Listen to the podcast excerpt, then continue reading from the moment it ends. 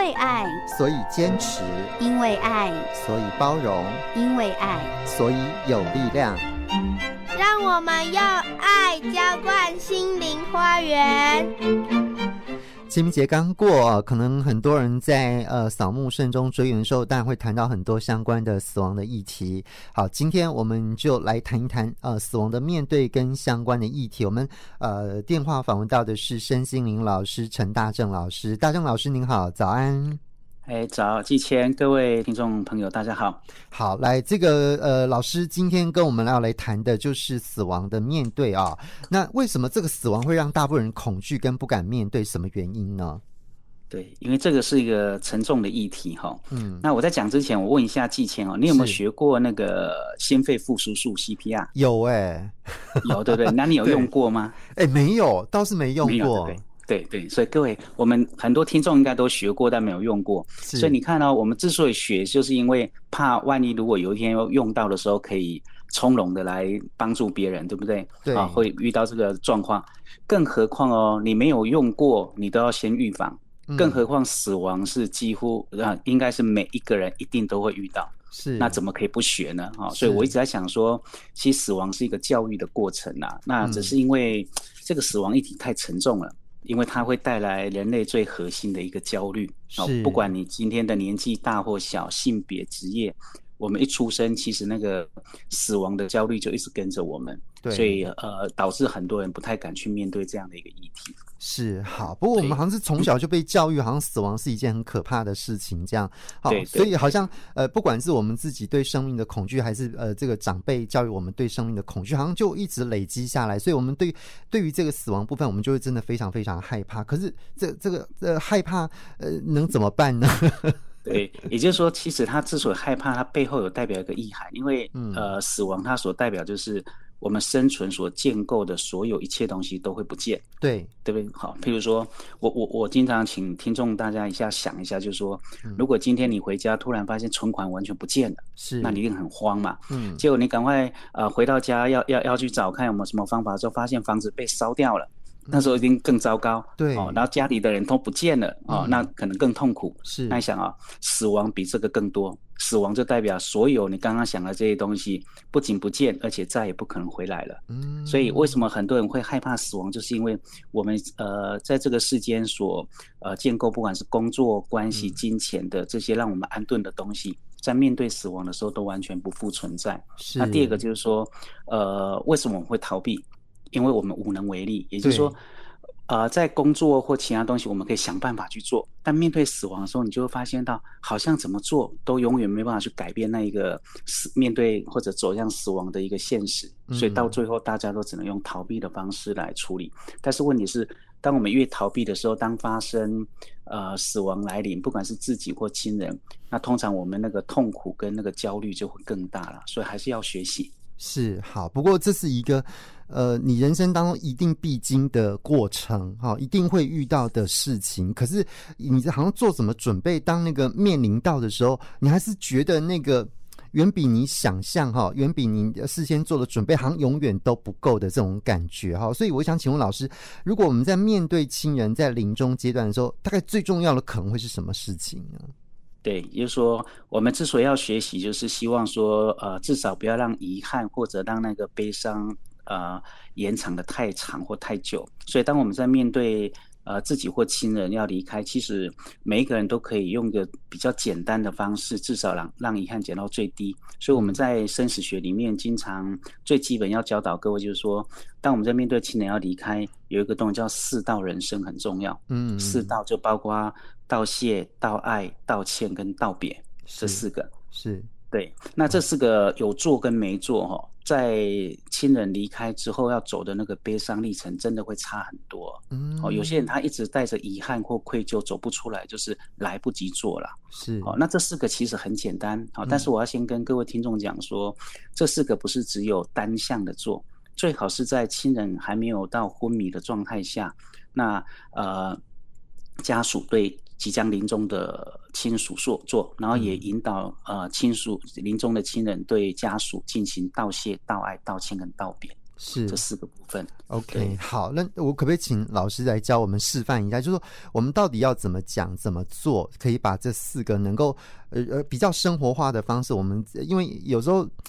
从来就没有这个习惯哈，然后也不知道怎么去做这些，有没有一个示范的方式呢？可以。呃，像我们之前在我在安宁病房服务的时候，通常会带着临终病人家属进行这一部分嘛，哈。那有时候我们就会呃请那个病人去回想说，诶，这个家属这样照顾你啊，那听说他以前在你年轻的时候也也也一直跟着你好几十年，然后帮你整理家里，然后然后带小孩这些，那你有没有什么什么话想要跟太太说的？嗯，那他他一定就会哈，不管他过去有没有那个经验，他说啊，谢谢他啦，或者有些台语就说啊，个那个公多西啊啦之类的。好，那有时候我们会在引导说，哎，可是听说年轻的时候啊，你好像啊经常呃喜欢去钓鱼啊，然后就忘了家里的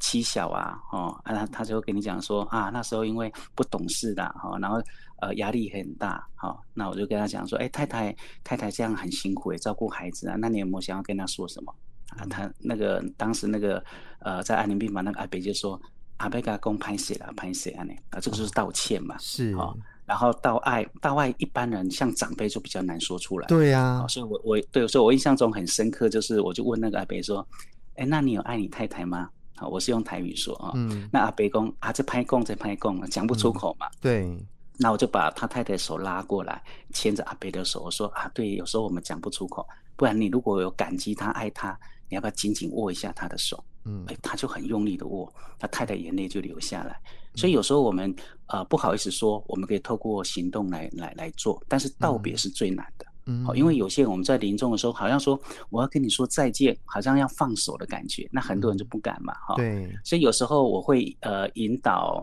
呃这些亲属告诉那个临终病人用另外一种方式，哈，比如说我就引导他的孩子告诉他的爸爸说，啊、呃，爸爸看你在呃生病受苦，我很悲伤哦。嗯、那呃如果你这个身体没有办法再承载，好、哦、你的灵魂，那因为爱你。我愿意让你离开这个受苦的身体，那这就是一种道别的过程了。嗯，好，那或者如果他是一个基督教徒，有时候我们就会引导病人说：如果有一天啊啊、呃，上帝已经允许你进入他的永生国度，你愿意听从他的安排吗？哎，大部分都点头，就代表他已经开始要愿意接受那个死亡。好，这是其中一个四道人生很重要。那第二个最重要的，我还是会建议，呃，有时候我们希望帮助那个临终的。呃，病人或者走向死亡的人，该放下要放下，该忏悔要忏悔，该宽恕要宽恕。嗯，好、哦，也就是说，有有一些人带着遗憾，到最后他他想到的事情，既然是他二十年前那个婚姻的受苦，他不甘嘛。嗯，所以有时候在那个临终的病人，他带着不甘的时候离开，其实是一个很悲伤的事情啊。是，好、哦，所以有时候我们都会希望说，让他去回忆那些事情，然后问问他说。从这件事情里面，你想呃，你有没有学到些什么？哦，那如果那个人现在还在你面前，你要继续跟他愤怒，还是说我们现在先好好照顾我们自己最后的几个日子，然后不要再让他们呃对你的伤害造成你最后的受苦？那其实大部分人到最后其实都会愿意去放下他过去那个纠葛的事情呢、啊。是。对，好，我觉得这是一个非常不容易的过程，因为可能从来没有这个经验，然后我们也没有方法啊、哦。好，所以如果是这样的话，老师会比较建议，就是我们可以怎么做？因为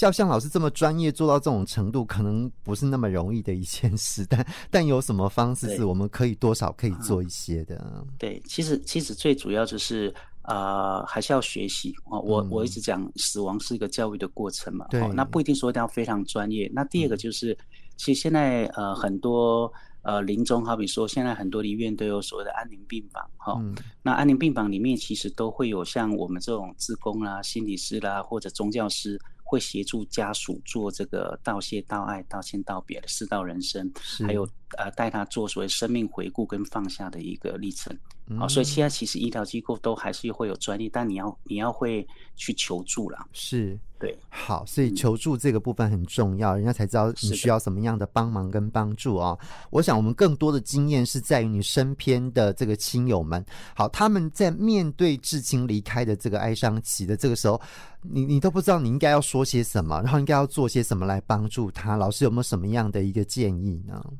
对，我这边有四点建议给所有的听众，那非常重要，因为我们都会碰到亲人的离开嘛。好，那首先第一个很重要的观念就是，基本上的平均哈，大部分两年内就是亲最至亲离开两年内所有的哀伤，你你们都要把它视为它是一个正常的悲伤期。好，那所谓的正常悲伤期就是说，呃，你不要太急着去。呃，纠正他的方式或行为，因为每一个人在面对悲伤的方式不太一样。啊，譬如说，有些人他他会每天要看照片，一直哭泣。哦，那甚至吃饭都要帮他摆一个碗，然后他的房子都不能，房间都不能动。那有一些人刚好相反，他会急着把他所有的东西都丢掉，因为他每次看到他就非常的痛，所以他他无法去面对。所以你会发现，呃，每一个人在面对悲伤的时候是截然不一样的一个方式。那原则上，我所谓的两年都是正常悲伤，就是每一个人都要尊重尊重每一个人有他自己在面对那个至亲离开的那种悲伤，所以不要急着把对方。拉到我们觉得比较安全的状态。我举个例子哈，比如说，呃，比如说有个人他的母亲离开了，那女儿每次回去，那妈妈就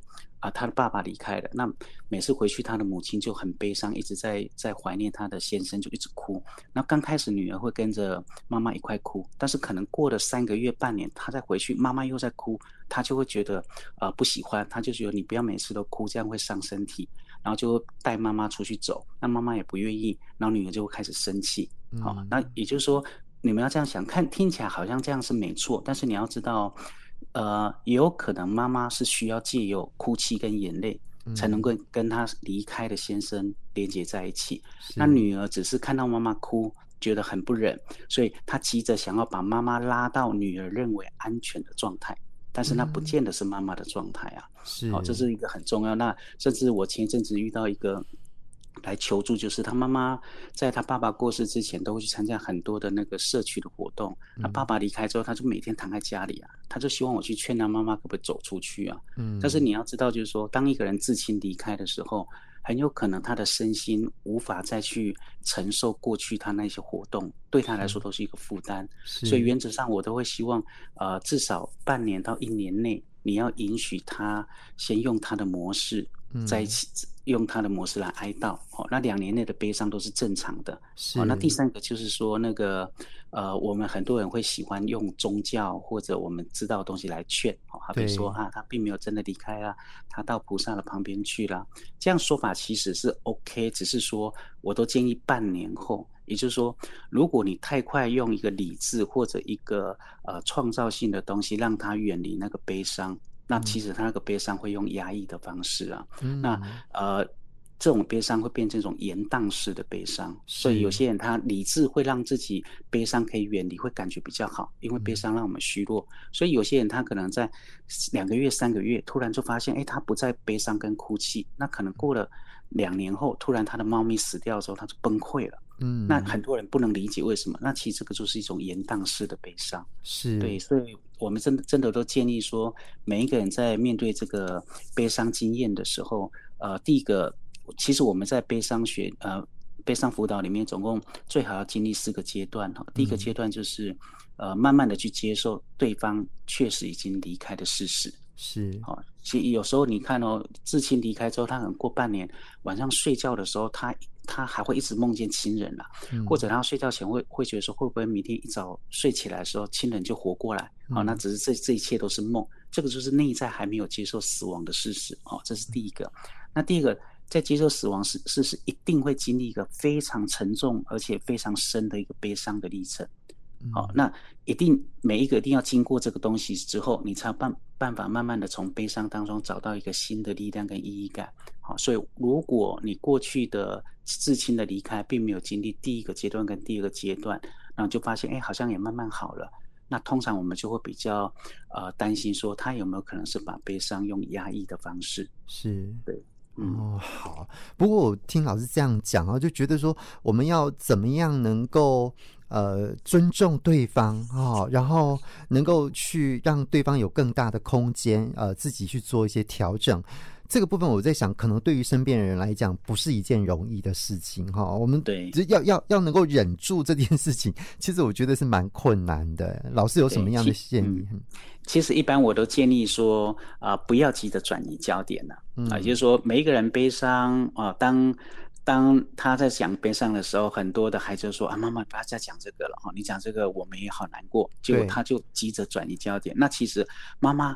也很难过，他又不能谈，那你也不愿意谈，所以大家就变成在外在的东西绕，那但是那个悲伤的底蕴只在，所以我真的会建议说，呃，当你呃在面对至亲的人离开，好，特别是我们比较年轻要面对老的人的悲伤的经验的时候啊，是，其实就是跟他一起一起悼念，比如说拿照片起来啊，跟跟跟跟妈妈一起看看爸爸还有过去以前的照片，然后看的过程当中会哭哦，会笑都没有关系，那就是。针对呃悲伤的事件，真正的去面对，然后我们在中间呢有喜怒哀乐，然后过程当中它就会带来一些新的一些力量跟改变。比如说我们真正去面对的时候，勇气就会在我们最悲伤跟恐惧里面。好，不过我觉得这是很很重要的一个观念哦，因为很多人会讲说啊，我们就讲啊，大家都哭哭也没有用啊，哈，就是 常常就是会这样。可是其实事实上，在那个呃哭的过程，在那个呃讲述的过程，其实彼此的心哈就会更珍惜彼此，然后也对也对对，也也把那个那个悲伤的感觉能够借由这个说哭啊哈就可以倾泻出来，这样。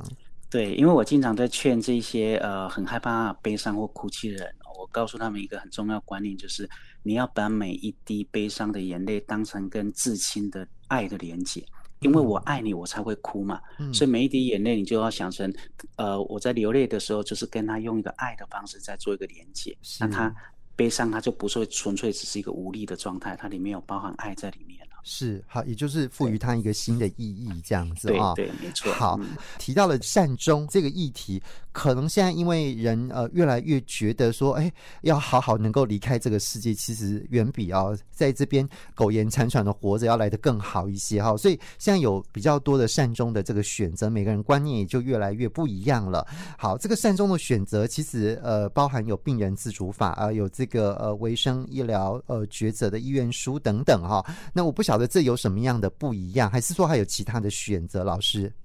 对，呃，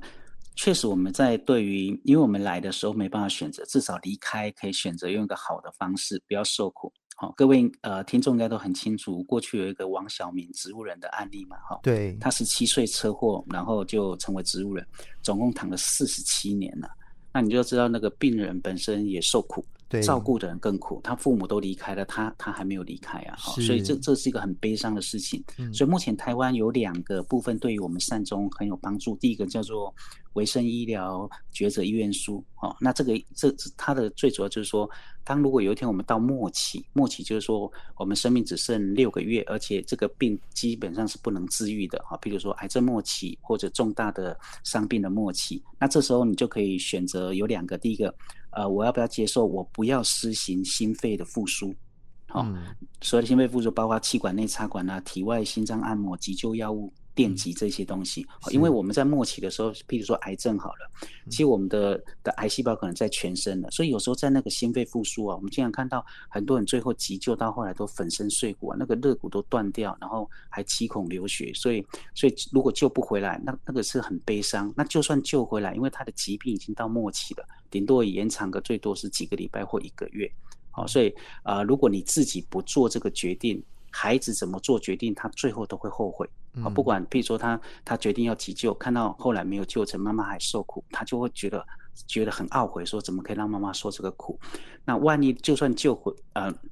就算那时候呃孩子决定放弃急救，他改天也会去思考说，如果那时候急救，会不会妈妈就可以多活一阵子？所以不要把这些东西留给我们的亲人去做决定，所以我们自己现在就可以做决定，说，哎，我在末期的时候，我不要再做这种无谓啊延长呃生命很短暂的一个状态，又让身体受苦，所以我可以选择不接受心肺复苏术。第二个，我可以选择不实施维生的医疗哦，就是全身插满着管子，只让自己苟延残喘哦，然后几个礼拜的时间。那这个只要我勾好，然后再呃寄回去之后，两个见证人签署之后，那呃鉴保卡里面就会注记。那改天如果我们真的到癌末呃在末期的状态的时候，我们就可以不用再让身体受苦。哦，这是第一个。嗯、那第二个是呃，二零一九年台湾是第一个亚洲通过叫病人自主法。那因为刚刚那个东西，它代表的是那个末期病人嘛。好，那譬如说像植物人就不符就不符合他的条件，好，因为植物人有的可以活得很长，嗯、像我们刚才讲的王小明，所以呃，二零一九病人自主法，它就又增设了总共有五个，包括末期病人啦、不可逆转的昏迷啦，比如说车祸的昏迷、永久的植物人或者极重度失智，还有之后开始公告的各各种重大疾病，像那个渐冻人这些都可以符合。嗯、那这里面啊，我举个例子哈，就是说，譬如说现在很多人突然间脑中风。然后去开刀，那医生就会问说，你要不要要不要急救嘛？但万一我医生告诉你说，这个病人很有机会，你要不要急救？那家属一定说会啊。但是脑部如果一开刀，很多人就成为植物人，那一直一成为植物人就完，那病病人跟家属就会受苦。那病人自主法里面的其中一项，好，针对植物人的部分，我们就可以去选择说，万一如果有一天我成为植物人。我就可以选择怎么样？第一个就是不要继续用那个维生系统，好。那第二个我就可以选择不喂食，嗯，好，就不要喂食。那那我的身体细胞就慢慢的没有营养之后，就慢慢的离开。那这样子，病人本身跟家属本身都可以不用受苦。但这个一定要我们在现在健康的时候签，真正发生这个临床的状态的时候才可以适用。是。对对好，好，所以这是不一样的地方，就我们可以自己做决定的哈，不要把这个难题留给那个呃其他的亲友来做决定，这是非常痛苦而且很残忍的事情。这样好，那最后我们剩下一点点时间，老师，我们今天谈的这个议题有没有什么要总结，或是要再提醒？